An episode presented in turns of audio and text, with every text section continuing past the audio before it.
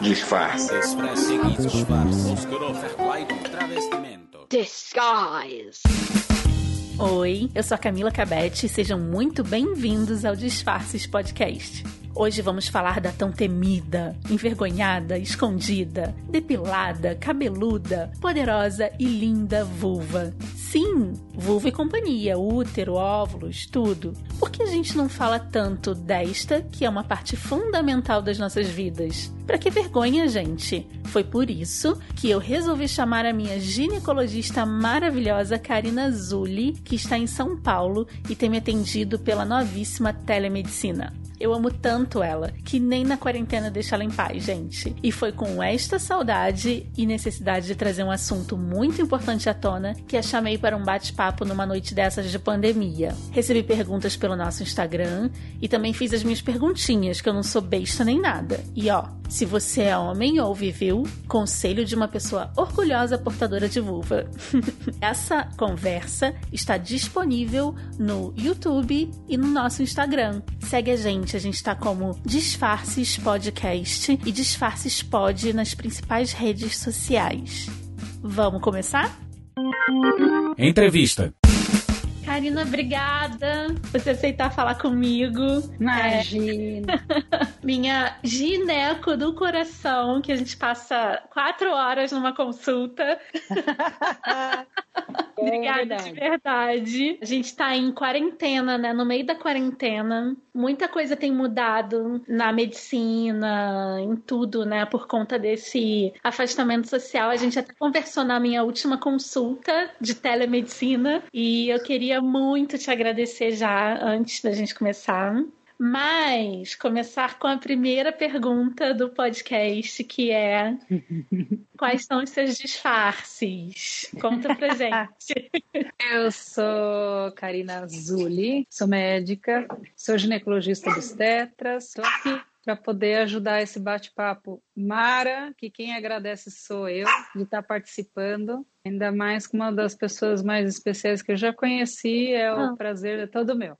Ah, a gente foi um encontro de almas, né? A gente pensa muito parecido a respeito de muita coisa, né? Acho que é por É. isso que eu amo tanto fazer a consulta. Geralmente a gente fica, ai, tem que ir no médico, não sei o quê. Quando eu tenho que falar com você, eu falo, ai, que bom, vou falar com a Karina. Ai, que delícia de ouvir! Ainda é muito bom, ainda mais na quarentena, esses carinhos são bem-vindos. não né? é? A gente tá muito Ah. carente de abraço, né? Ai, eu Tá, sinto muita verdade. falta. É. Bom, eu te chamei aqui para a gente abordar um assunto que a gente falou na minha consulta, que é a ginecologia de quarentena. Se é que a gente pode dar nome a isso, né? Muita coisa mudou. A gente passou, né? A maior parte das pessoas, nós privilegiadas, a gente passou a ficar em casa. A gente Sim. mudou a nossa alimentação, a gente mudou muita coisa e isso refletiu na nossa saúde, né? E eu queria te perguntar Primeiro, a telemedicina. Sobre a telemedicina, como é fazer uma consulta de ginecologia à distância? e se você acha que a telemedicina veio para ficar? A pergunta é ótima, né? Porque o pessoal, acha- eu imagino que as pessoas já fiquem confabulando como é que é esse atendimento, ainda mais quando fala que é da ginecologia, né? Pois é, como é que a gente faz? Então, a gente faz, a gente conversa, a gente tenta resolver de alguma forma. Mas, brincadeiras à parte, a telemedicina é uma, é uma, é uma ferramenta que já vinha sendo preparada pela medicina brasileira, inclusive, e a gente andava num processo até lento, pela demanda, né? Lento de decisão, de como poder organizar a ferramenta de uma forma a ser trabalhada pelos médicos de maneira mais concisa, consciente, porque a gente estaria promovendo a plataforma, o uso dela para todos os médicos. Então, uma coisa era a gente eventualmente estar treinando os médicos durante a fase acadêmica, e a outra seria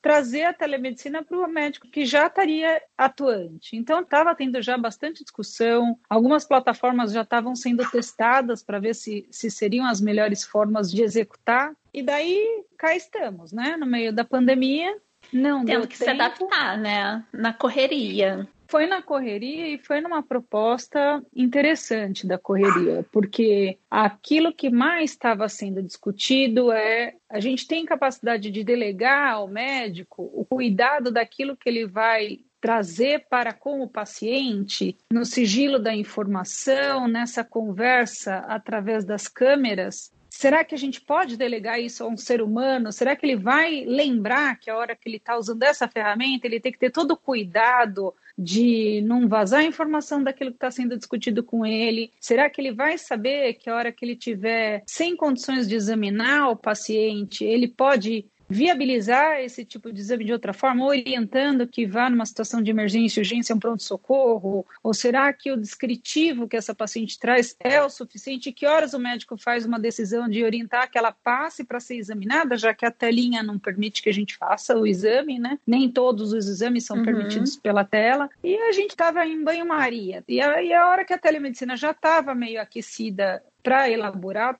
de repente vem a pandemia e fala, ó, não dá tempo de fazer, vamos delegar e pronto. E foi assim. Então, em março, a gente recebe a notificação de que a gente está autorizado. Então, antes não tinha decisão de pode ou não pode. Uhum. Alguns médicos, alguns colegas já faziam, eu já fazia alguns atendimentos à distância. E a gente tomava os cuidados, até porque não estava escrito nem se podia nem que não podia, porque a hora que a coisa tá ali, ela não vai nem racha, né? É. E a pandemia veio para liberar. Assim, libera e vambora. E foi muito interessante porque os colegas têm sim um preparo muito legal, né? Eu acho que estava todo mundo já usando a ferramenta, não a, a televisual, né? Mas uhum. um WhatsApp, qual colega médico não usou um WhatsApp? Qual colega médico não ouviu já um áudio? ou não recebeu um texto com bastante detalhe de informação a respeito do que ela está passando, do, do, que o paciente está passando, ou até fotografia mesmo, de mancha, uhum. de lesão e etc. Então. A gente já fazia já, isso informalmente, né? Exatamente. E a medicina estava exatamente nesse ponto, estava tentando formalizar o processo. Então uhum. a gente estava uhum.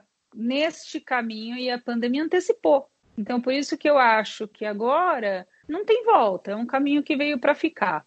Se uhum. você me perguntar se pode acontecer algum tipo de alteração, eu acho que talvez a gente tenha algum regulamento específico, talvez alguma coisa nesse modelo, mas acho que não existe um reverso. Não tem como voltar, né? Não tem. Não tem como fingir tem... que não existe mais essa ferramenta, né? Não tem, não tem. Eu acho que ela é extremamente útil.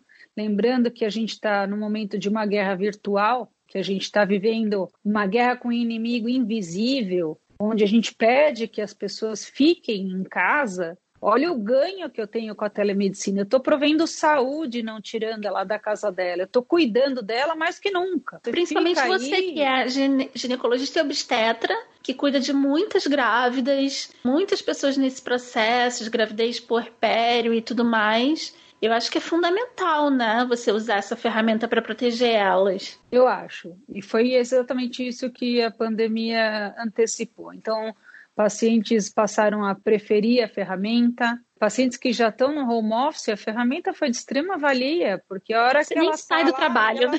nem sai, não tem trânsito, né? É. O trânsito fica do agendamento da consulta só, mas é, é não é trânsito, né?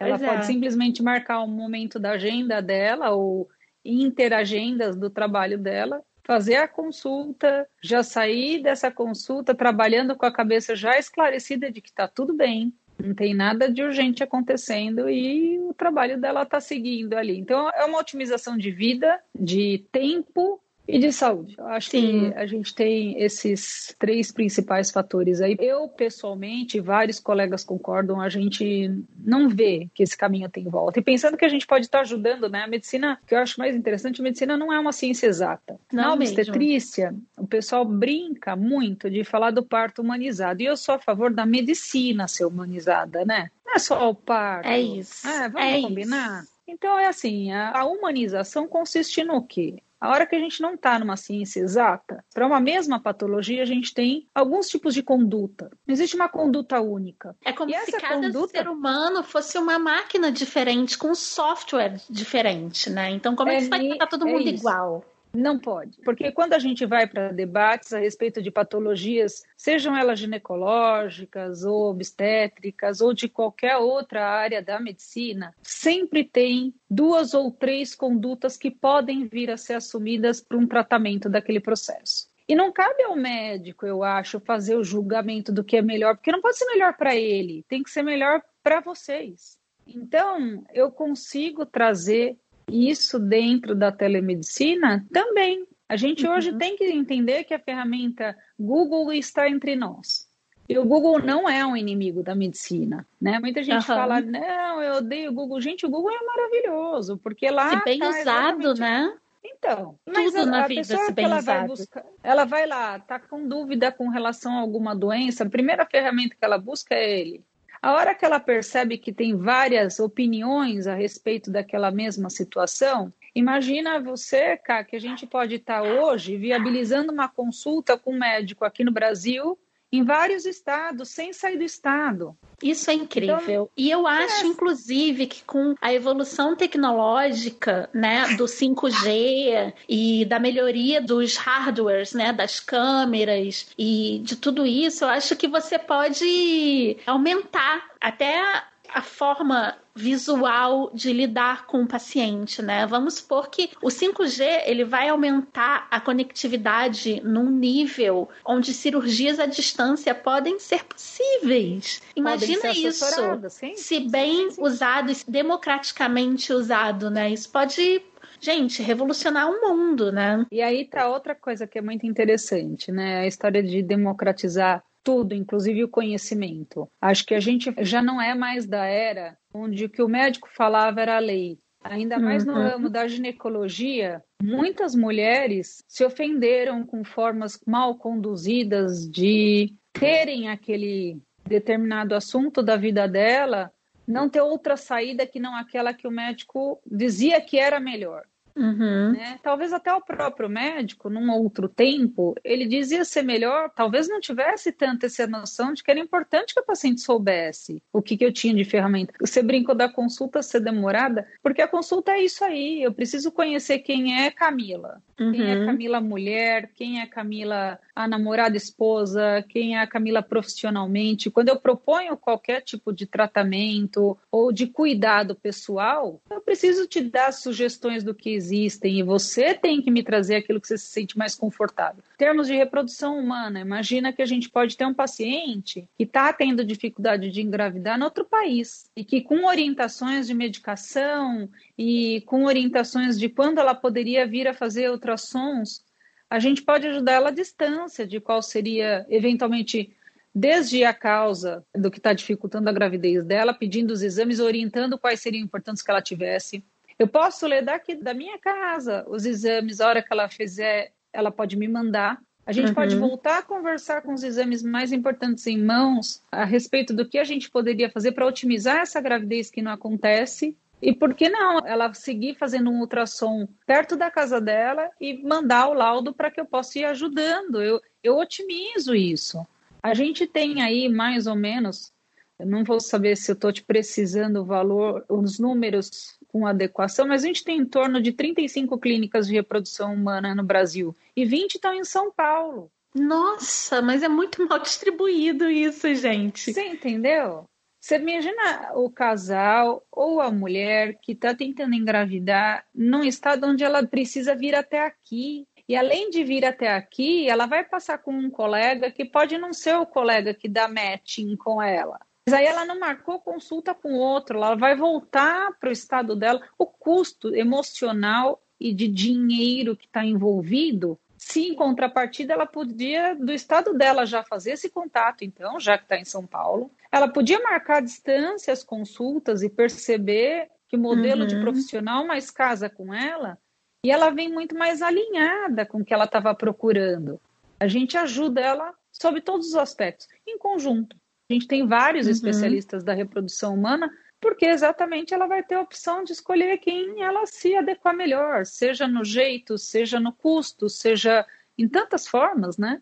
Então, acho que é isso Sim. que vem. A telemedicina para cirurgia também. O ano passado eu tive, inclusive, um convite, porque tem uma plataforma A Watson está trabalhando junto com uma outra empresa e é uhum. é isso aí, é um robô que vai operar sem médico, por exemplo. Gente, isso é como é... se ele é fosse treinando. É, é, parece surreal hoje, mas de repente a gente fala, nossa, vai acontecer amanhã, né? Tá aí. Pois é, já está aí, né? Com o 5G que melhora a conexão, né? O tempo de resposta vai ser milésimos de segundos melhores do que a gente já tem, eu acho que isso é incrível. Como você sabe que eu amo distopia e ficção científica, eu leio muito a respeito disso. E eu amo tecnologia, eu tenho muito medo da gente evoluir muito, mas só deixar essa evolução disponível para uma classe, sabe? Então, só uma classe dominante que tem acesso a determinadas coisas é que venham a ter acesso a essas evoluções. Mas no digital, se a gente se apropriar desses meios também, sabe, se a gente não entrar na negação, eu acho que é muito mais fácil a gente democratizar. Porque imagina, você vai poder fazer atendimentos de doação, de repente, para salvar uma vida de uma pessoa na África, sabe? Você não vai precisar abdicar da sua carreira, sei lá, num ano sabático, por exemplo, para poder doar uhum. o seu tempo num outro país, de repente colocando sua vida em risco. Você não precisa, você pode. Então, eu acho que se a humanidade levar para um lado, né, de não exclusão, nossa, uhum. a gente pode evoluir demais nisso. É, eu acho que já tem um conceito pré-estabelecido que rola em cima dessa democratização. Pensando em Ai, robôs que, que, vão. É porque pensando em robôs que vão operar sozinho, que vão fazer, às vezes, do médico, do cirurgião em si, para ter esse aprendizado de mecanismo de ação, né, a gente precisa ter número. Eu consigo explicar isso de uma forma mais fácil. Quando a gente está digitando várias vezes a mesma palavra, né, no WhatsApp, ou está escrevendo várias vezes a mesma coisa, é muito comum que a hora que você coloca uma ou a segunda letra, a próprio dicionário ali do seu texto, ele já te traz a, as palavras sugeridas, que são as palavras que você mais tem digitado. Né? Uhum, e quanto isso. mais você usar a ferramenta, mais rápida ela fica. A gente sabe isso com as digitações de texto aí. Eles né? aprendem, né? Vão aprendendo as nossas palavras. É, aprendendo. A Siri mesmo, a gente fazendo analogia aí, a, a Siri da Apple, não sei dos outros, não saberia qual é o nome que a gente dá para esse tipo de voz que aparece. Um secretário digital, esqueci a palavra. É, assistente não digital. Então, às vezes assistente digital, a gente está lá conversando com alguém, o celular está só do lado e de repente identifica metade da conversa e sai conversando com a gente. Né? Então a gente está é. vendo que é o que você falou. A gente está tendo uma, vai ter uma rapidez cada vez mais dessa identificação de rede. A velocidade da conexão vai ser muito mais precisa. A gente não vai ter perda do timing. Essa fração de segundo ainda para uma precisão cirúrgica ela faz um, uma falta. Mas a hora uhum. que eu uhum. tiver isso adequado e quanto mais eu puser em uso a ferramenta, a gente cria esse revés da inteligência artificial e eu não acho que a gente vai conseguir nem deve fazer para público seleto. Né? Uhum. Eu acho que uhum. também já era um caminho que estava sendo entendido que não dá para fazer de uma forma tão seleta. Você pode ter o público que prefere fazer isso e escolher profissional, escolher aquilo, mas você não pode deixar o público que não quer ou que não pode ter essa escolha não ter a participação do benefício do que isso vai agregar. Né? Então, é. internet mesmo, a gente já vê em ônibus em São Paulo a internet gratuita, você já vê. Hoje é difícil a gente encontrar uma pessoa na rua de qualquer classe social que não tem o smartphone em mãos. É verdade. Né? E eu então... acho que até para o governo é muito mais barato ele investir nesse tipo de acesso, acessibilidade, do que investir em outras coisas. Por exemplo, eu estava falando na área de educação que o governo uhum. gasta milhões anualmente para comprar livros de papel. Hum. E esse, essa distribuição desse livro de papel no nosso país, que é um país continental, é louco. Chega no final do ano, não distribuiu tudo, sabe? Se perde muita coisa. Então, a logística é uma loucura. Então, se você pegar esse dinheiro e colocar em infraestrutura digital, para os alunos, para os professores. Infraestrutura que eu falo é treinamento, letramento, expansão de redes. Isso está muito mais barato do é, que comprar papel. Eu entendeu? acho isso também. Sai mais barato, é mais eficaz, se você tiver que fazer a correção de algum capítulo editado desse livro, você faz e pulveriza num clique é isso para todo é mundo. Isso. Então não é que todo mundo vai ter que comprar o livro novo porque aquele capítulo saiu. Não. É só dar um Ele update é e o livro e já está lá, entendeu? Imagina se os alunos têm acesso a uma rede de qualidade, acesso a um ensino à distância de qualidade, ele pode estudar qualquer coisa, de qualquer lugar. Então, eu sou dessas que vê com lentes rosas, sabe? O ah, uso do, da tecnologia. Eu quero me apropriar totalmente disso.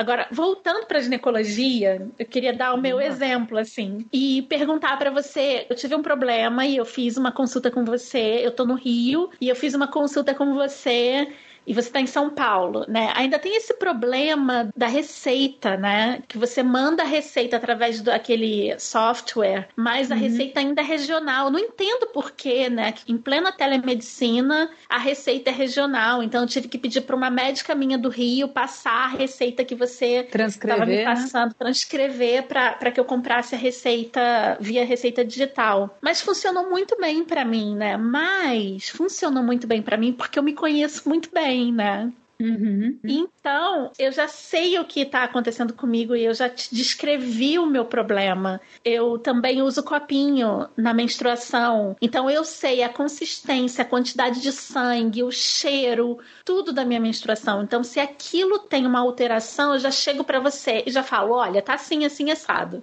Uhum. E é muito fácil, porque você já pode começar a me tratar sem esperar um resultado do exame, né?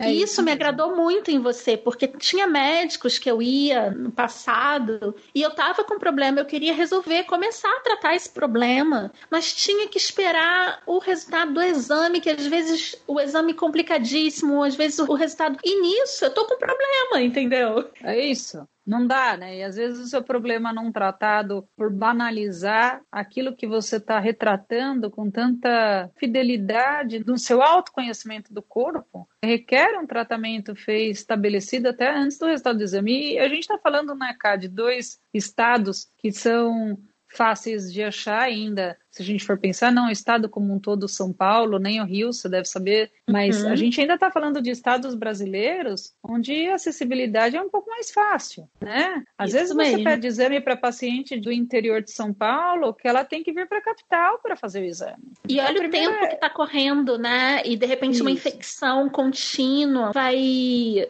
sei lá, eu acho que na a saúde, às vezes, ela... o segundo é importante, né? Para começar a tratar é. determinadas coisas. É isso mesmo. Por isso que quando você falou das regiões do Brasil, né? Por que, que o CRM de São Paulo e do Rio de Janeiro são essas as adequações?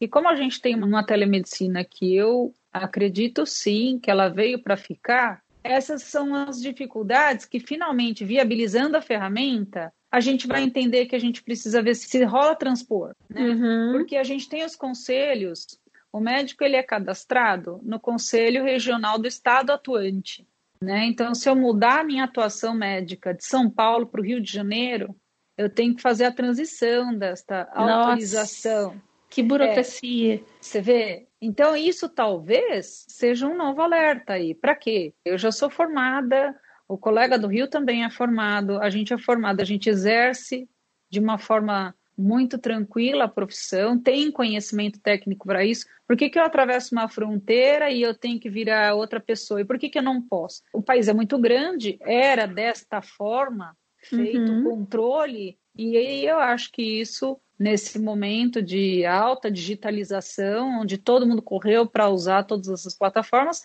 eu acho que naquela hora que eu te falo que eu acho que a telemedicina vai ter alguns reparos, tá aí um deles. Que tem que ser repensado, né? Tem que ser desburocratizado. Isso, e que o registro da gente seja nacional, não mais regional. Né? Uhum. Para exatamente isso. Então você fala assim, poxa, mas daí você conhece uma médica e alguém que não conhece ninguém. Se a acessibilidade a um colega foi muito mais rápido para ela, não importa da onde, e uma infecção pode virar uma coisa séria, pode.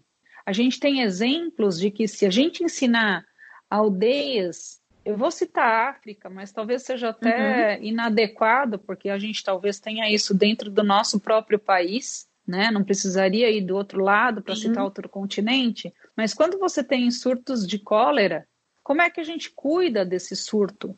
a gente ensina a usar a água de uma forma adequada, ensina a ferver a água.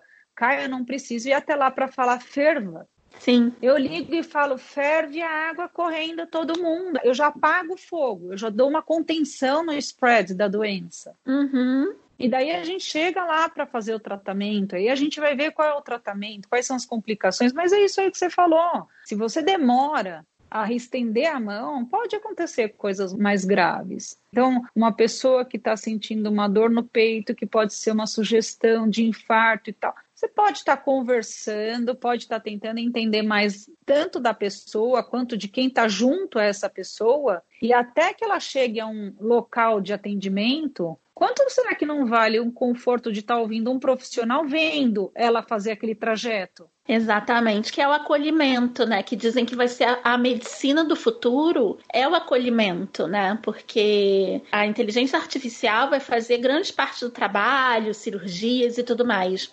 O que, que vai restar? O acolhimento. É, né? tem, tem trabalhos muito interessantes isso. Acho que a gente até já conversou disso em consulta, uhum. que teve um trabalho feito na Europa de pacientes que entravam para fazer atendimento com oftalmologista e eles podiam escolher na entrada se eles quereriam esse atendimento feito por um robô ou feito pelo médico oftalmologista.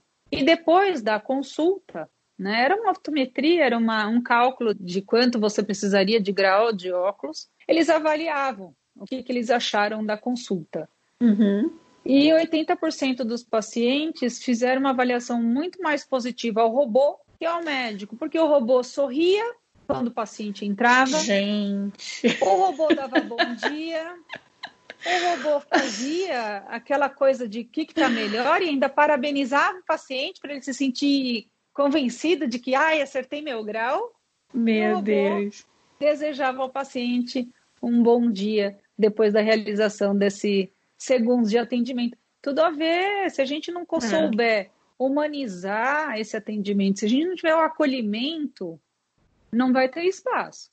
É, e uma coisa que me atraiu muito também na sua consulta foi que eu falei da minha queixa, né, o que estava acontecendo, mas aí você quis saber de mim, tipo, uhum. você falou, mas e você? tá bem? Como estão as coisas? E aí, né, uhum. foi tipo muitas horas de conversa, né? O que que isso influencia na saúde da mulher, assim? Por que, que você ah. dá tanta importância para esse lado do que está acontecendo na nossa vida? Eu acho que a gente deveria ter essa preocupação com a mulher e com qualquer pessoa, né? A gente tem muita diferença. Agora que você está vivendo um luto, por exemplo, e se você não me fala que você não está vivendo uhum nada, né? Se você não me dá essa, esse extra na bagagem, porque uma infecção ela tem que ter vindo de algum desequilíbrio metabólico. Uhum. Esse desequilíbrio metabólico não pode ser banalizado.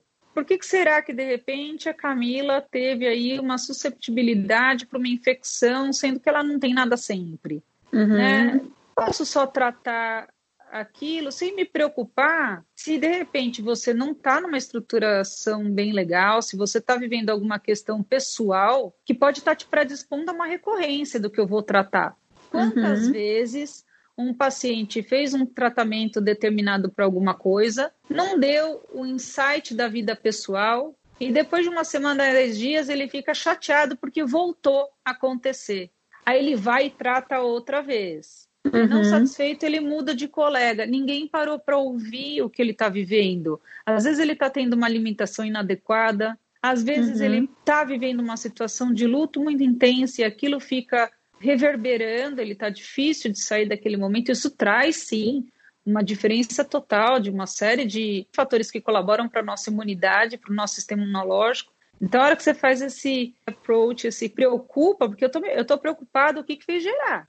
Exatamente. Senão não, não, não, adianta você ficar remediando uma coisa onde a fonte continua trabalhando para provocar aquilo, né? Então, como é que eu vou fazer esse tipo de assistência? Ou você uhum. me dá alguma coisa a mais, porque até pode ser, pode até ser que você não tenha nada a mais que tenha sido aquilo pontualmente. Bom, uhum. fica fácil. Então eu vou tratar e vai melhorar, porque de repente foi só um desequilíbrio transitório, Pode ser desde uma noite de sono mal dormida, uma alimentação inadequada que se persistiu ali por um período, e tá tudo certo, eu vou tratar e realmente foi coisa leve. Mas é que pode não ser. Então, eu sempre penso nas causas que são mais profundas e que podem fazer uma reinfecção ou que podem agravar um quadro clínico, porque a gente é humano, a gente, não só a mulher, mas a mulher principalmente, a gente é muito emocional. É isso que nos traz a gente ser tão diferente. É isso que às vezes a gente pensa que nos traz o conforto de que a máquina não substitui a gente, porque a gente tem uhum. essa capacidade. Porque se a gente não tem essa capacidade, o robô vai fazer. É. Então, a hora que eu tenho empatia pelo que você está me contando, eu tento me colocar na tua pele, eu preciso saber de alguma outra coisa, é importante. Então, uhum. uma paciente que às vezes não te conta de uma infecção urinária de repetição dela e ela não levanta depois da relação sexual para ir ao toalete, para ir fazer xixi, que é uma coisa importante. Se você não pergunta para ela se ela faz isso, ou se ela não te conta espontaneamente, o que, que eu fiz de bem só dando antibiótico para ela se eu não soube nem orientá-la apropriadamente? Que é uhum. importante que ela faça isso, isso vai sarar já ela? Não dá. Precisa perguntar. Isso, inclusive, é uma das perguntas que eu recebi no Instagram, que eu botei para as pessoas me mandarem perguntas que elas teriam para você. Uma pessoa perguntou: é importante mesmo fazer xixi depois da relação? Por que, que é importante se são buracos diferentes? Ah, é ótimo, né? São buraquinhos diferentes e são muito pertinho um do outro. Uhum. Então, durante a relação sexual, a gente tem a fricção da pele, principalmente na região periuretral. Então, ali em volta da uretra, a gente tem uma fricção constante durante o ato sexual. E na região ao redor da uretra, a gente tem bactérias que são inerentes à flora local uhum. da pele, que na pele não causam nenhum tipo de dano. Mas na hora que elas podem causar ascensão, a subida pelo canalzinho da uretra por conta dessa fricção do ato sexual, na uretra ela já não vai tão bem. Ali ela vira um inimigo, ali ela já deixa de ser um amigo da flora. A hora que ela fica por ali, depende de quantas conseguiram fazer essa subida, elas podem virar uma quadrilha. E uma quadrilha, para se multiplicar e hostilizar o meio, é muito rápido. Então, a hora que você termina um ato sexual, se você consegue fazer o xixi, você está empurrando só no jato urinário essas bactérias que na fricção puderam ter aí uma tentativa de entrada num buraquinho diferente, uhum. você já joga elas embora e você já esteriliza de uma forma absolutamente tranquila a tua uretra e já consegue dar uma coibida em infecções urinárias e é isso que a gente se preocupa. Então, realmente os buracos são diferentes, mas a uretra é muito pertinho ali, ela fica friccionada e a, o bichinho de um lugar e de outro, eles não combinam. Sim. Quais são os problemas ginecológicos da quarentena, se é que a gente pode dizer assim? Quais as incidências que você viu que aumentou muito a partir do momento que a gente começou a ficar em casa, de verdade? O número um é candidíase. Gente, essa maldita candidíase. Lá está o fungo entre nós outra vez, né? O fungo é um bicho oportunista. Ele aproveita tudo quanto é desestruturação para ele proliferar. E a vagina é um sonho de consumo dele, né? A região vaginal. Até a região perianal são regiões muito propensas, porque fungo gosta de um ambiente úmido quentinho e escuro. Não tem lugar melhor. Pois é. E o que que gera esse desequilíbrio? Poxa, na quarentena começa o estresse, né? De repente você está em casa, medos, preocupações, anseios. A gente ouvir que tem alguém doente ou que alguém perdeu outra pessoa, tudo isso gera um monte de angústias, medos, uhum. tristezas. Isso facilmente traz desequilíbrio metabólico e lá está o fundo. Outra coisa, erro alimentar. Muita gente, e isso tem publicado, inclusive, aumentou demais o consumo de álcool. Pessoas passaram a beber diariamente. Nossa. E elas acham que uma taça de vinho por dia não é alcoolismo, é alcoolismo. É, se você né? não e consegue ficar sem, tem algum problema, né? Isso, e a pessoa acha assim, não, é só na quarentena. Gente, a gente já está mais de 100 dias na quarentena, você está bebendo 100 dias todo dia. É. é engraçado, cara, porque geralmente as pessoas não conseguem aceitar que bebida todo dia, não importa se é um gole, é alcoolismo. Difícil, né? As pessoas com álcool, porque é uma droga socialmente aceita e a galera acha que tudo bem, né? E eu tenho um maior problema, porque eu, eu tenho, né, na minha família, meu pai tem problema de alcoolismo, eu levo isso muito a sério. Eu, inclusive, não bebo, porque eu, eu sei que tenho isso no meu DNA, então já tomo cuidado. Mas eu tenho observado, sim, as pessoas bebendo mais. Eu não tinha parado para pensar nisso agora no, na quarentena. Ai, é muito. Olha, eu atendo por vezes, pessoas que eu falo, olha, e a bebida como tá? Ai, demais, demais. Nossa, todo dia tem que ter uma tacinha à noite para eu relaxar, porque eu não sei. Eu também não sou de beber, né? Eu bebo socialmente só coisa absolutamente groselha, assim. É, eu, eu, não, eu não tenho essa coisa do tesão pelo álcool, também não tenho isso em mim. Mas as pessoas têm como uma, uma válvula de escape para o estresse. Elas associam que o, o álcool faz o dia ficar mais leve. Sim. Não consigo entender, mas o consumo é absolutamente exagerado de chegar a orientar que aquilo é um alcoolismo e a pessoa não se convencer de que. Uhum. Então, o álcool é um detonador de imunidade, né? Uhum. E aí tem as guloseimas, né? Porque Açúcar, né? Uma... Que é o meu pecado, admito. a gente não nasceu para ser perfeita. Então, as nossas imperfeições, a gente sabe. O importante da vida é saber quais são, porque daí a gente. A gente admite, né? Você se permite falar, então, é isso. É. E massa, né? A massa fermentada, pão, pizza, essas coisas também pode influenciar na candidíase de repetição? Pode, mas quando é feito o consumo, o consumo excessivo, né, Quando a gente fala da pandemia e o açúcar, não é outra coisa que a gente ter diminuído muito a nossa atividade diária, né? Imagina, atividade física e de repente significava você se trocar de manhã, você se arrumar, você pegar sua bolsa, você andar, pegar seu carro, andar até a estação de metrô, esperar chegar. Enfim, a gente tinha uma atividade física mínima, muito né? Maior. Diária. Mínima, mas é. maior. O que é. a gente só faz hoje? A gente levanta, senta, trabalha. É. A gente levanta, dá alguns passos na casa, senta, almoça. Aí, quando a gente volta a trabalhar, como que a gente já tem um saquinho do lado, algum belisquete é. do lado. Então, a gente diminuiu muito a atividade física, porque a gente está restrito. E aquele consumo, até um consumo igual dos mesmos alimentos de antes, virou excessivo, porque a gente não está uhum. queimando aquilo. Então, até a gente achar esse equilíbrio de novo, de quanto realmente eu estou precisando agora nesse novo movimento. Ou até se disponibilizar a fazer exercício, né? Porque assim. Em casa, é... né? Eu tenho, é, eu continuei aquela... com a minha personal, digital, mas fazendo, né?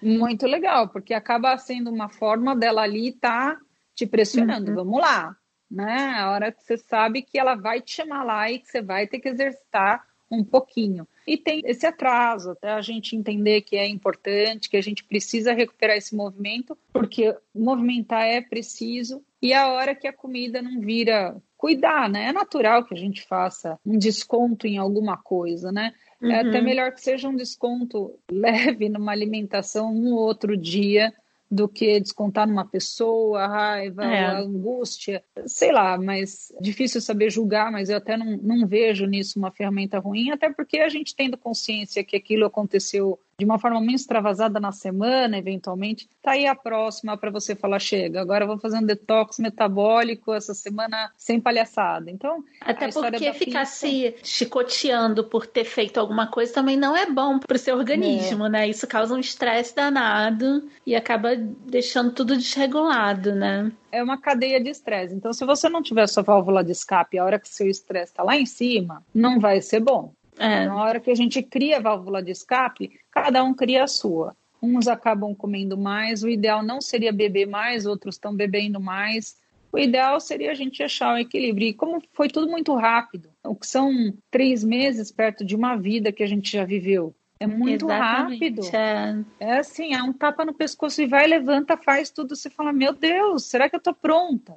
Né? Home office, é curioso. Eu vi bastante gente dizendo que nunca na vida se imaginou fazendo home office. Nossa! Se, imagi se, imaginar em casa era se imaginar num ambiente passível de muita dispersão. Queria ligar Olha televisão, só. e queria ficar boicotando, indo para a cozinha, não sei o quê, e que hoje, depois desse, dessa situação que estamos tristemente vivendo, não se vê mais voltando a trabalhar presencial. Pois é, e muita gente também que tinha filhos, né? Tá tendo, tipo, uma noção do que é realmente a maternidade e a paternidade. Porque não tem ajuda, ah, porque isso. tá fazendo tudo sozinho. A nossa classe média, principalmente, né? Que uhum. sempre delegou a outras pessoas essa responsabilidade, né? Isso tá sendo meio que revolucionário, né? Pra vida da família. Tem gente, inclusive, que não tá aguentando tá se separando, né? Tá tendo de tudo. É. Do filho tem sido uma questão muito interessante de leitura, né? Porque era quase como um hábito, quase como uma questão cultural, que a hora que você tivesse o filho e você tem que voltar a trabalhar, esse filho tem que ficar com alguém. Então, ou ele vai para a creche, ou ele vai para a escolinha, ou ele vai ficar com alguém na casa, porque a gente tinha essa premissa de que a gente tinha que trabalhar e trabalhar e trabalhar e, uhum. e a gente parou acho que um bom tempo de entender os valores que cercavam ou que estavam através do trabalho, que talvez fossem mais importantes, ou que a gente devia estar tomando mais cuidado nessa corrida de trabalho e sair atropelando tudo pelo trabalho, né? Uhum. Então eu acho que esse momento trouxe para todo mundo essa ressaca, né? O que, que eu fiz da minha vida até agora? Para que isso como... tudo o tempo todo, né?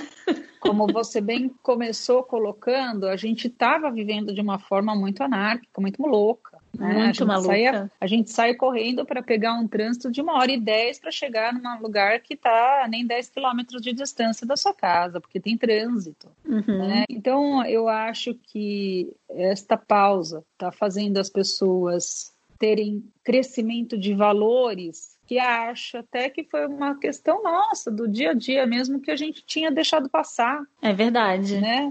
Então, não culpo, não, era natural. Eu também deixei valores, sei lá, apagados lá, já nessa toada de pessoa fez, eu fiz, minha mãe fez, e vamos que vamos. E de repente você para e fala, nossa, que Por que, que eu tô tá fazendo tá isso, isso, né? É engraçado, no começo, para alguns, a criança virou uma sensação de desespero. Né? Como é que eu vou fazer home office? A criança está gritando. E de repente ela parou para pensar que a criança queria um abraço, queria um carinho, ela queria um beijo. Ninguém né? morre, né, por ter que parar uma reunião durante um segundo e falar: o que, que foi, filha? O que, que você quer? Ah, tá Isso. tá bom. Deixa a mamãe ou o papai, né, trabalhar, só um minutinho. Qual é o problema? Você não é menos profissional porque você faz isso, né? De jeito nenhum. Até quem tá com você em reunião sabe que você está numa vida muito mais apertada, então essa pessoa também pode eventualmente otimizar a reunião. Você está vendo que você está vivendo uma dificuldade com o filho. Uhum. é interessante, porque isso passa a ser dividido, né? Então, no home office, a reunião, ela, o, o seu chefe está vendo que você tem uma criança em casa e que está difícil aquele momento. Sim. Assim, deixa ela aí, deixa ela lá tentar entender como ela vai administrar, porque não adianta ir com histeria, não, não resolve, é. nem do chefe, nem dela para com a criança. E agora eu acho que já está tendo esse aprendizado.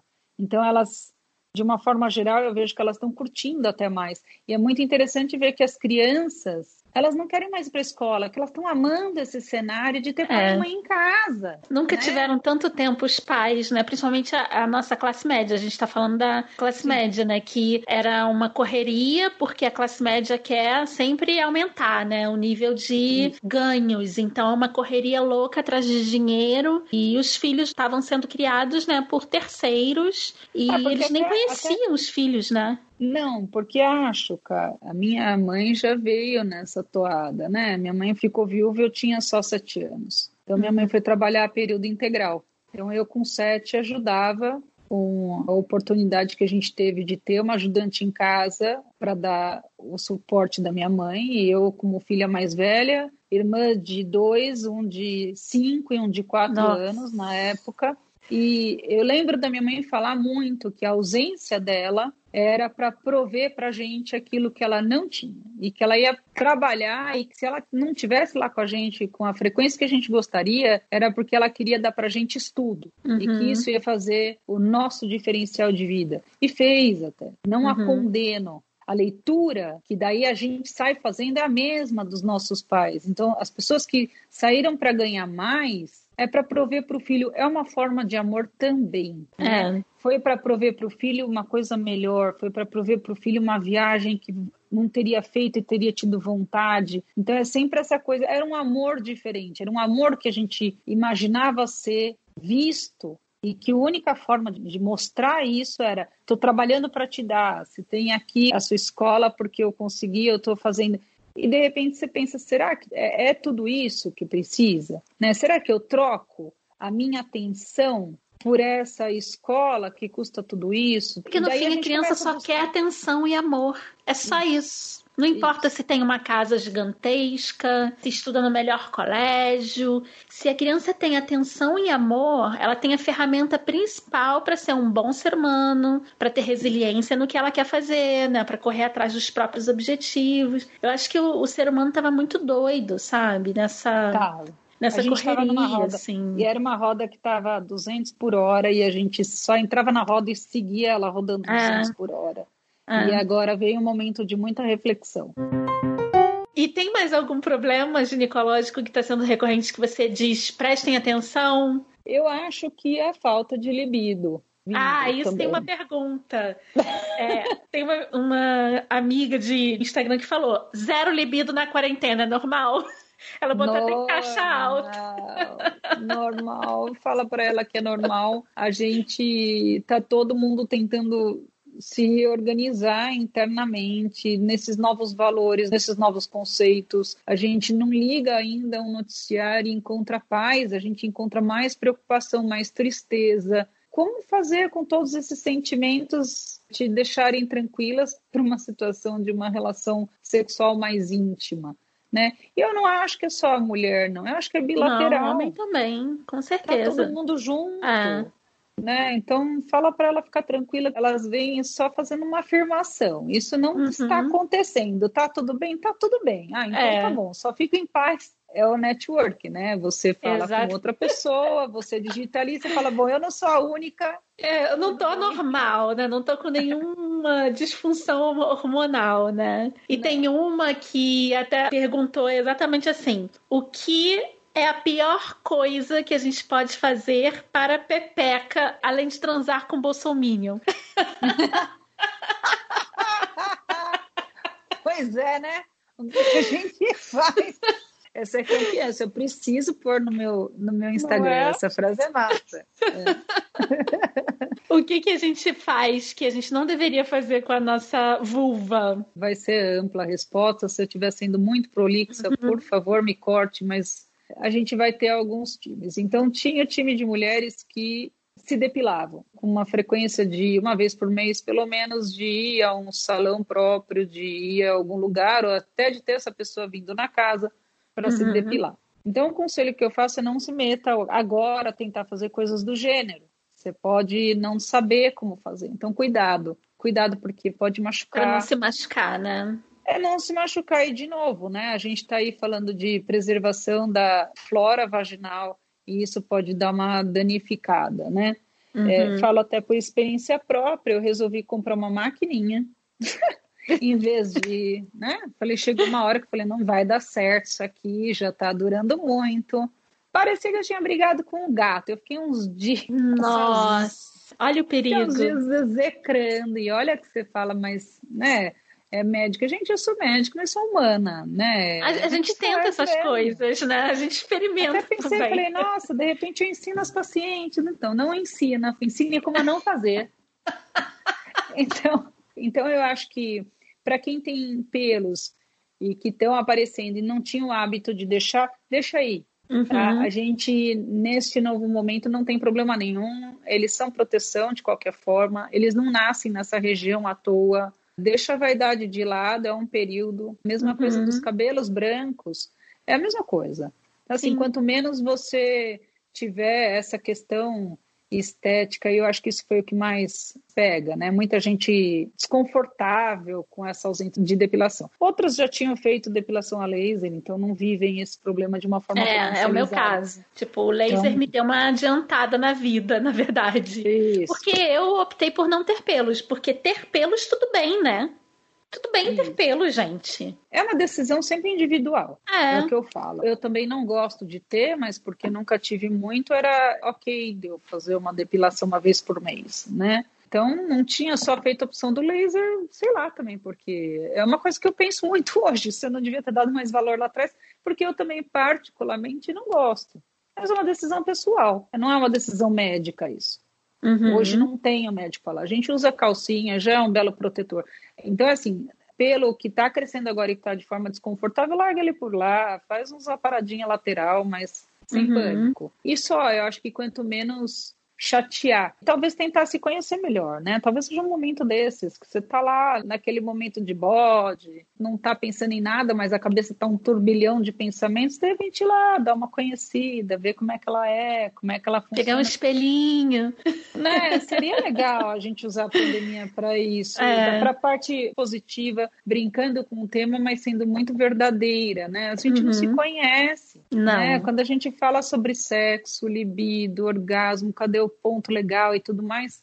Poxa, não se conhecer, é. conheça-se primeiro. Então, eu sei que o momento não é para a gente dar risada, mas se a gente puder trazer leveza para ele, vamos trazer leveza no enclausuramento. O que, que a gente poderia fazer? Vamos aprender quem é ela, aonde está uhum. o quê, e quem sabe nesse momento aí desperta até uma vontadezinha de ter relação com o parceiro e enfim, ou chamá-lo até para conhecer, por que não? É para descobrir junto, contas, né? Isso, isso também é uma questão que os homens têm que se inteirar, estudar, entender, né? É importante. Eu acho muito, porque a gente também, vendo toda essa evolução que está acontecendo na sociedade como um todo já vinha, a gente não é igual a outra.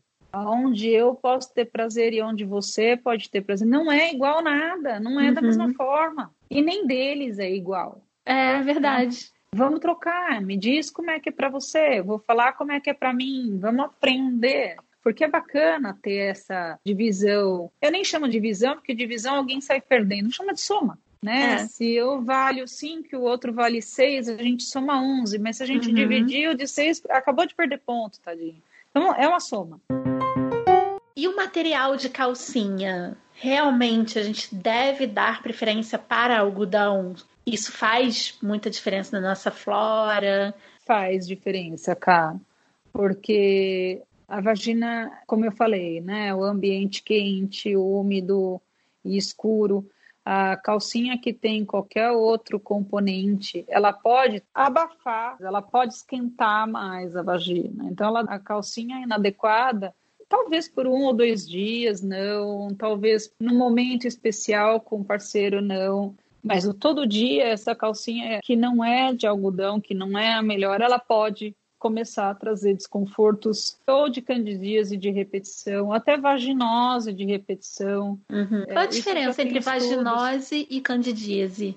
Excelente. A vaginose ela é um comprometimento causado por bactéria e a candidíase é por fungo. Então uhum. é o hum. bichinho que causa. Por fungo geralmente é mais benigno. Entendi. Porque, por incrível que pareça, se a gente não banalizar a, a sensação que o fungo está causando de desconforto, se a gente conseguir superar a fase de desconforto, na recuperação da gente mesmo, da imunidade, ele resolve. Nem uhum. sempre é verdade que com fungo a gente tem que medicar. Bactéria não. Bactéria tem que medicar. A hora que a gente uhum. tem uma uhum. infecção bacteriana, a chance dessa bactéria ir se proliferando e ganhando vez e danificando cada vez mais é bem alta tem relação, a gente tem calcinhas que podem. Não é bem a calcinha que facilita, mas o jeito de usar. Então, por exemplo, uma calcinha a fio pode causar. Vai causar em todo mundo? Não, a gente não tem corpo igual, mas algumas uhum. têm uma recorrência de infecção bacteriana porque é natural que o fio possa encostar tanto na região anal quanto venha para a vagina. Na uhum. região anal, a gente tem uma bactéria super bacana, que ali ela fica em conformidade com o ambiente dela, que é a Escherichia coli. se passar para a vagina, ferrou. Isso, é a hora que essa Escherichia coli da região perianal, ela escorrega para a parte anterior, então eu tenho Escherichia coli ou na minha bexiga como uma infecção urinária, ou eventualmente na região vaginal pode começar ela com desconforto e algumas bactérias do gênero, né? Então, pelos, por exemplo, para quem gosta de ter, é legal que você mantenha eles limpos. Uhum. Senão, eles são cipós de bichinho. Então, uhum. a gente tem hoje acessibilidade, sabe que é importante manter limpos, então essa coisa de não tomar banho, acho que isso já foi, né? A gente tem é. que ter esses cuidados. Mas acho que é mais nesse sentido. Então a calcinha de algodão, ela ainda é a recomendada pela gente. Na eventualidade está topado ser uma calcinha diferente, o uso de um dia único não vai fazer tanta diferença. Né? E lembrar que não vale só a calcinha de algodão, também a calça mais solta, né? Usar roupas Ai, muito gente, justas. Eu tenho muito nervoso com calça pegando na minha vagina, sabe? Tipo, Isso. apertada. Todas as minhas calças são largas, quase que saruel, porque eu tenho trauma, assim, de. Mas você faz muito bem, porque ela respira. Porque você põe uma calcinha de algodão. Aí você usa uma calça dessa semana inteira, Pois é. de algodão, tadinha, não fez o efeito. Ela estaria facilitando a respiração vaginal e não tem, né? Não viabilizou esse arejar da vagina. Uhum. Então não dá, né? Quem gosta dessas calças skinny, grudadinhas tal, tentar não fazer uso diário, né? Uhum. acho que dá para transitar. E agora em casa é mais fácil falar, porque tem a brincadeira do jeans, né? Quem que tá cabendo no jeans de antes, né? Então, acho que todo mundo já, já migrou. Todo mundo de moletom, moletom, pijama, né? Eu acho que já facilita um pouco. Por isso que a candidíase, que tem sido apontada como a principal causa aí da quarentena, ela vem mais em decorrência dos novos hábitos mesmo e estresse, que é natural que a gente venha vivendo aí, estamos vivendo o planeta inteiro juntos, né? Pois é. Tem uma pessoa também que me mandou uma mensagem, uma pergunta, querendo que você falasse mais sobre banhos de assento, porque um médico mandou ela colocar Yakult e sentar numa bacia. E aí ela queria saber como funcionam os banhos de assento, se funciona, se pode usar chá, se pode usar óleo essencial, como isso funciona? A proposta inicial do banho de assento é tentar modificar o pH vaginal, que é alterado facilitou o crescimento do fungo ou que é alterado tem facilitado aí a multiplicação bacteriana. Uhum. É, era uma ferramenta mais usada para trás. Hoje é difícil, né? Você falar de banho de assento. Já me deparei com pacientes falando assim, mas aonde? É difícil você ter uma casa com um bidê, é verdade. Você vai uma bacia e aí você vai sentar como, né? Então, é a história de conversar. Imagina eu te propor é. um banho de assento, você pega a receita e vai lá e vai fazer o banho de assento. Beleza, você quer falar onde? É, como eu faço isso? É topar a parada. Então, a proposta é o Yakult na verdade, eles falam por conta dos lactobacilos vivos, que ajudaria a recompor flora, os chás que acalma, né? Quando você está com a vagina uhum. muito inflamatória, chateada, é um jeito de acalmar. Eu acho só difícil viabilizar. A gente mora em lugares pequenos, bidê deixou de ser uma estrutura fundamental numa casa, a gente tem a ducha higiênica, e eu não uhum. consigo imaginar, sei lá, aqui na minha casa mesmo, onde eu sentaria. Então, não tenho nada é. contra, acho que é nessa proposta. Então, quando o colega orienta o banho de assento, é para que tenha uma calma do processo inflamatório local. E pode ser uhum. qualquer um desses produtos, só cuidado, né? Óleos eu acho que podem ser mais agressores, então em vez de você ter melhoria, você pode ter um agravamento do processo inflamatório irritativo. Então, é consultar o médico mesmo para saber o que, que fica ideal e saber se ela teria condições de viabilizar o processo. Então, eu já vi uhum. pacientes que falam: ah, é legal banho de assento, eu já fiz uma vez. É isso, é a dificuldade de como fazer. Mas eu acho que a gente já estava transitando fora disso, né? A história de deixar a pílula de lado, para de hormônio, chega de injetar coisa, né? É, acho que a gente já é. vem numa pegada mais mais natural de não querer intoxicar tanto o corpo. Se né? conhecendo mais, né? Por exemplo, eu parei de tomar a pílula. Eu tenho um, um autoconhecimento bizarro que eu acho que é o yoga e a meditação que me trouxe, sabe? Parei agora de tomar pílula e ontem eu senti uma dor, assim, aquela dor fininha, sabe? No baixo hum. ventre, assim. Aí eu vou no meu aplicativo e tá lá, tipo, ovulação. Eu não erro uma, sabe? Tipo, eu sinto a dor, eu falo, tô ovulando. E as pessoas é. falam, como você sabe essas coisas, sabe? É observação mesmo, né? É observação e eu acho que é muito importante que a gente faça esse comportamento teu, que é muito legal. Tem bastante gente que já fica mais atento assim. Ajuda muito a gente da medicina. Pois é. Ajuda muito. Olha, ninguém conhece melhor o que você está passando que não você mesmo. E quanto uhum. menos eu te der ferramenta de ficar te perguntando o que é, né? Porque anamnese médica, questionamento médico a respeito do que você está sentindo, ele tem que fluir. Então eu pergunto e eu deixo você fazer a descrição que você quiser, usar as terminologias que você uhum. achar que cabem para o que você vai me contar, e eu só fico ao ouvido. Na hora que eu começo a te interrogar, mas está ardendo de vez em quando, eu direcionei seu raciocínio. Uhum. Eu tirei de você a capacidade disso, porque você vai parar e falar, será que pode até sugestionar, né? E fica é. errado. É. Então, o legal de você se conhecer é que você consegue ir traduzindo isso de uma forma tão perfeita e tão brilhante que raramente a gente vai precisar até de um outro exame para contestar. Tem uma outra pergunta. Só é necessário fazer o Papa Nicolau depois dos 25 anos? Não.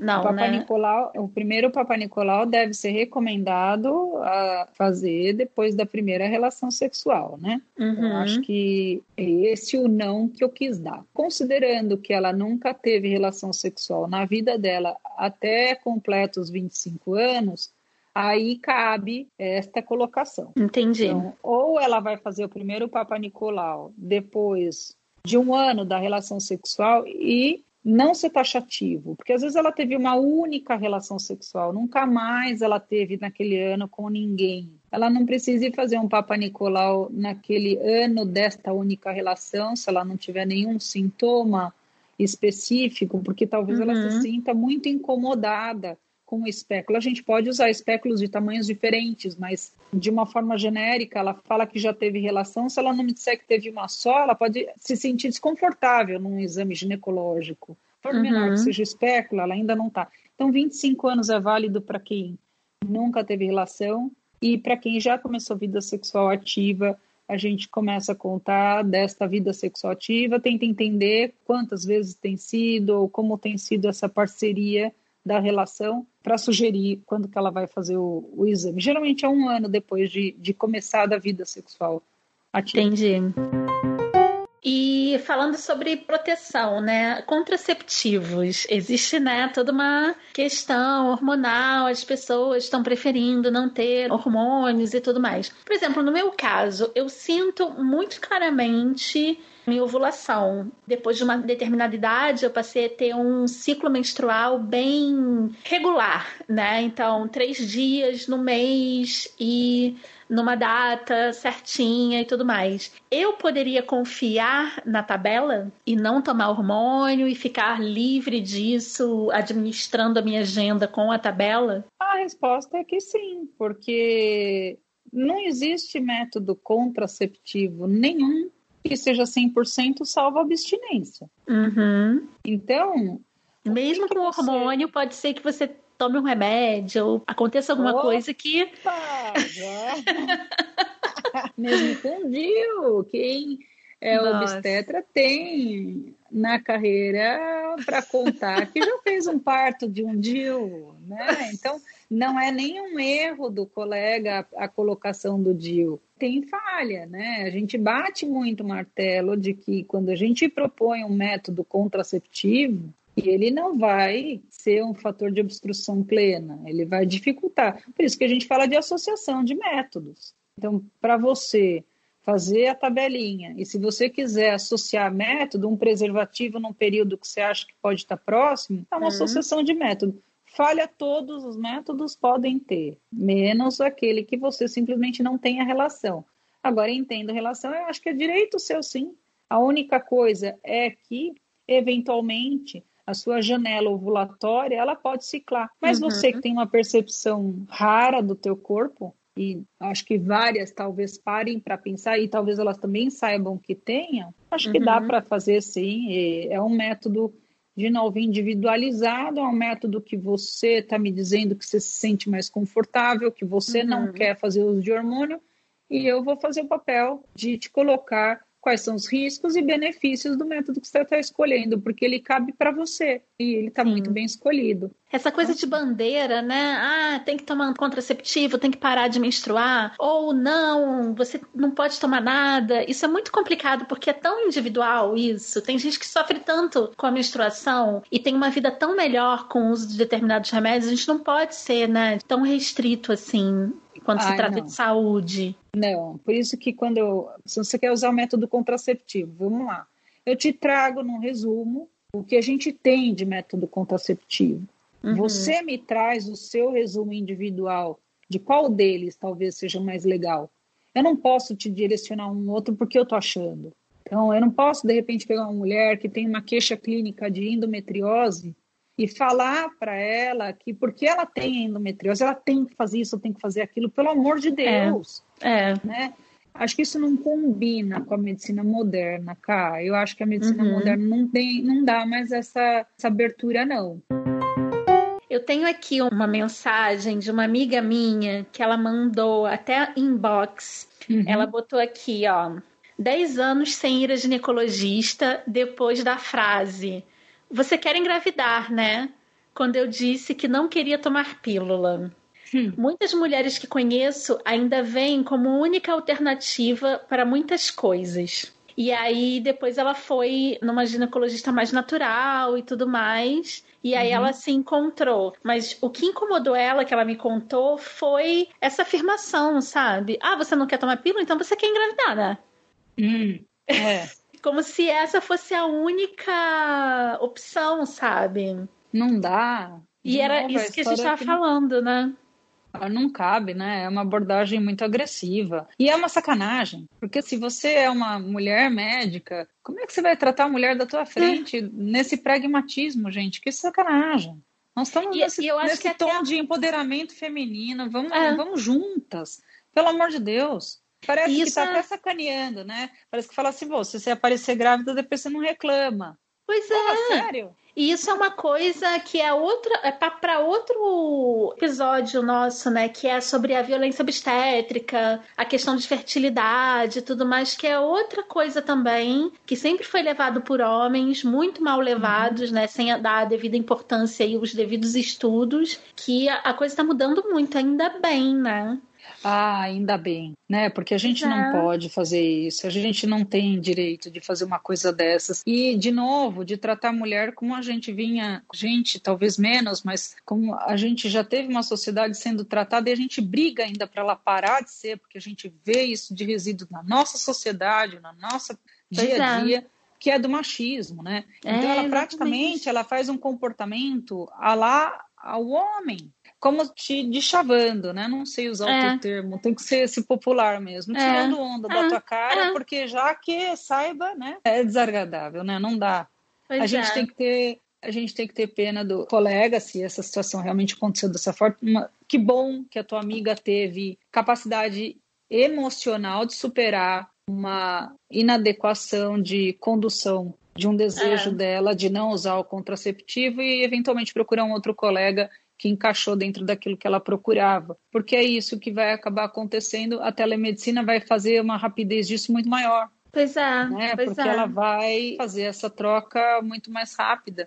A gente tem que saber que não, a gente não pode mais usar eu não gosto nem de usar o jaleco no consultório, acho que você nunca deve ter me visto é, usando. Não. Porque eu não gosto dessa coisa que o jaleco tem que impor que eu sou mais do que ninguém, porque eu não é. sou mais que ninguém. Eu Isso é um problema sei... da medicina, né, cara? É, Isso é um problema da trabalhado, é. né?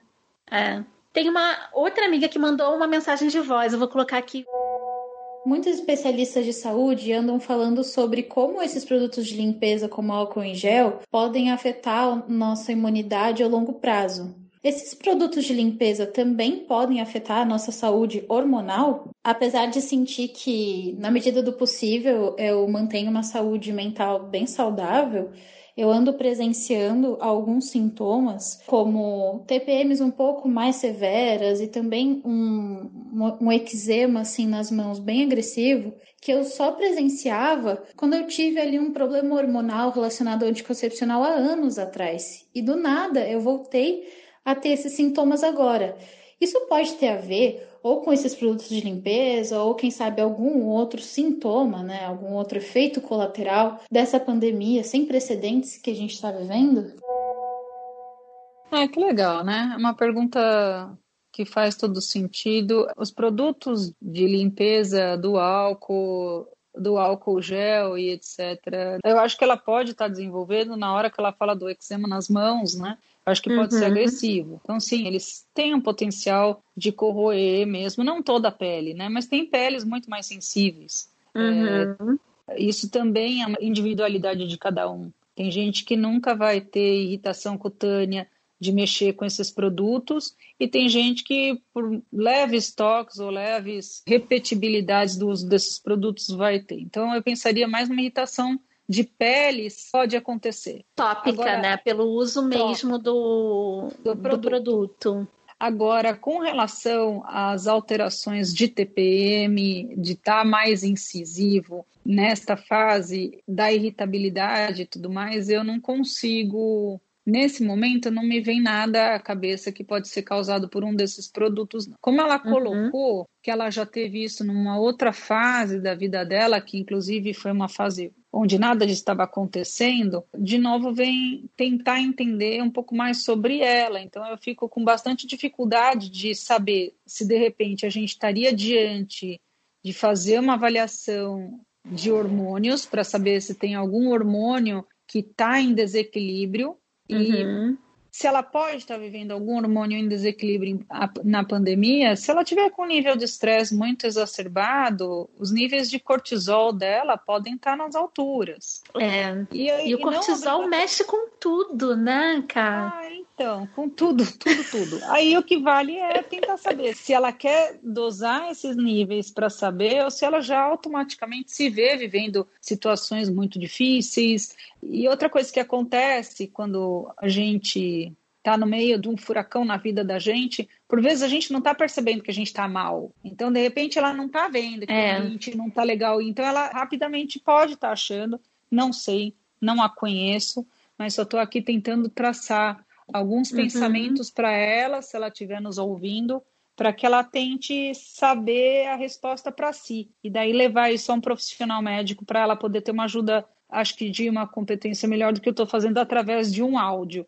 Mas uhum. pensar no que ela está vivendo, no momento dela, o que está acontecendo, qual é o tamanho dessa intensidade, para ver se cabe avaliação de alguns hormônios ou para ver se ela automaticamente já vê que tem alguma alteração específica aí que talvez uhum. justifique essa exacerbação. A gente está com nervos muito à flor da pele, mas se ela está percebendo isso de uma forma potencializada, de muito desconforto, acho que merece ter aí um cuidado a mais na interpretação. Uhum.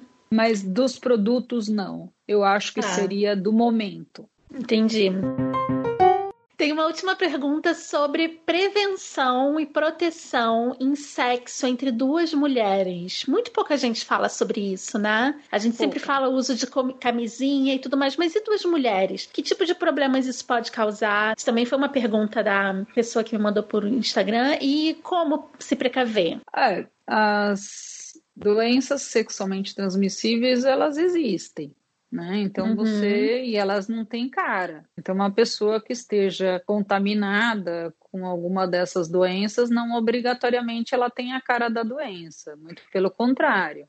Então uhum. o que a gente estabelece é que numa relação sexual em qualquer uma delas, seja homoafetiva, heterossexual, ela deve ser protegida sempre. Uhum. A hora que você está com uma pessoa desconhecida, né? Eu acho que é muito válido que nesse momento que está havendo conhecimento que não sejam banalizadas as proteções, porque você se expõe às doenças hum. sexualmente transmissíveis. Então, entre um casal homoafetivo, nenhuma sabe nada da outra. Então, brinca-se de várias formas, tem várias formas de você poder prover prazer para uma outra mulher então tem que lembrar que a hora que você tem troca de uma secreção vaginal para outra, ali você pode estar fazendo uma translocação de doença, sim. Mas a gente, você falou muito legal aí nos métodos contraceptivos, e a gente caminhou um bom tempo aí numa sensação obtida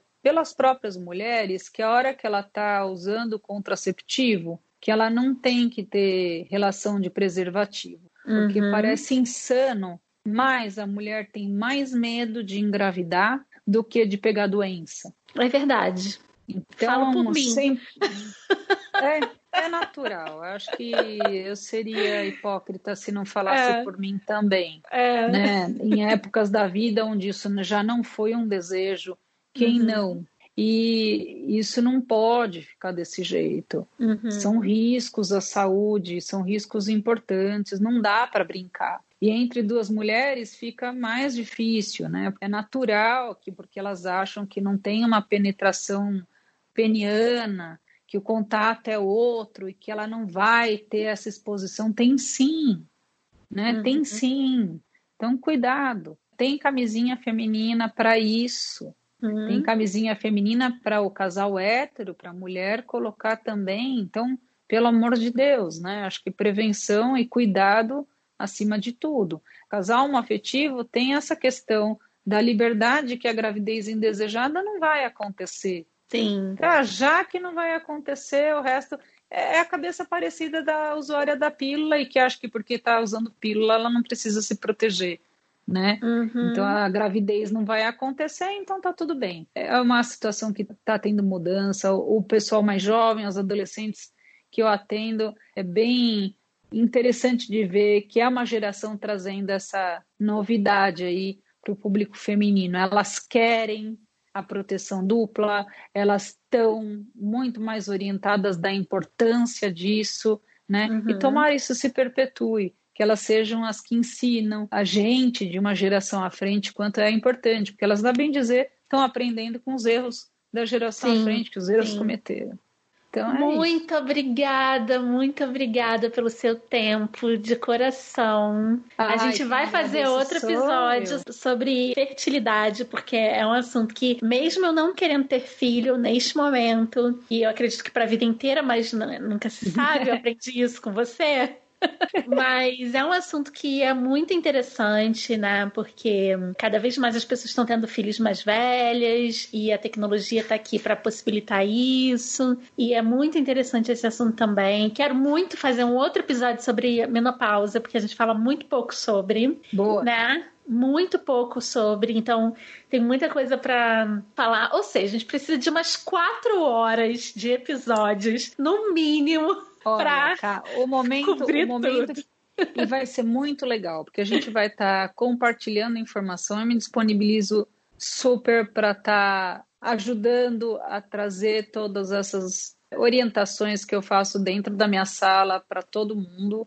E uhum. com, através de você, que é uma voz aí incrível de poder fazer esse vínculo, né? Você me traz a plataforma para que eu possa ajudar a esclarecer do ponto de vista médico e você faz aí essa transição de uma forma impecável. Eu acho que o ano é esse. A gente vai ter um ano mais calmo, um uhum. ano de muita reflexão.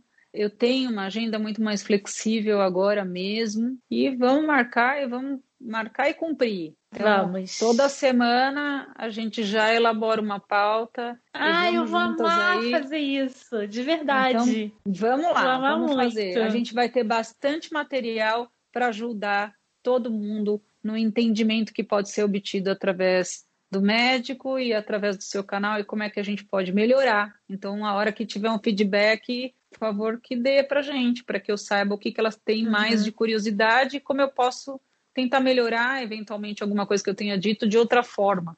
Né? Uhum. Então vamos fazer. Pode contar comigo, vamos fazer. Como é que as pessoas te acham, cara? Na internet, ah. telefone, e-mail, qualquer coisa que você queira divulgar para as pessoas chegarem até você.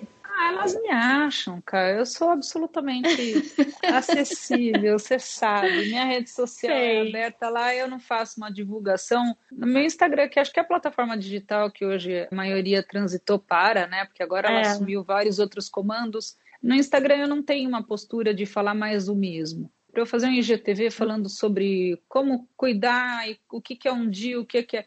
Eu vou falar mais do mesmo. Vários profissionais de bastante competência já estão falando isso. E a minha proposta ali é ser gente. Então eu tenho minha vida médica, eu faço minhas brincadeiras. Que é isso? Eu também vou ao banheiro, eu também sofro, eu também fico triste, eu também fico Ser humana.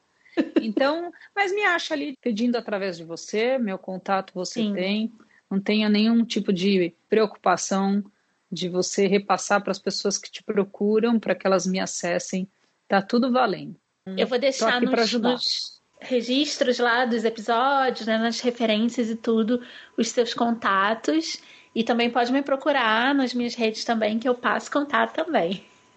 Muito legal. Obrigada, obrigada. E obrigada pela oportunidade incrível.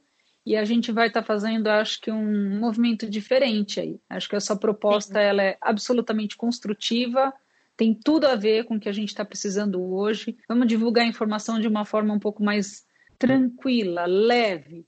Vamos entender que Mana, não é né? isso. vamos, vamos mudar a chave. Não é o parto só humanizado, gente. A medicina precisa humanizar. Exato. Vamos humanizar a medicina. E o assunto continua nas nossas redes sociais. A gente está como Disfarces Pod, com D de dado mudo, em todas as redes. Pode escrever que eu sempre respondo. Se você quiser nos ajudar a continuar ou melhorar este podcast, nos apoie no Catarse ou no PicPay. Nosso endereço no Catarse é catarse.me barra disfarcespod. E no PicPay vocês nos encontram dentro do aplicativo como Disfarces Podcast. As informações deste episódio e dos outros, como citações, referências e links, estão no nosso site disfarces.com.br. Fazemos parte da família Central 3. Disguise. Esse podcast foi editado por Domênica Mendes.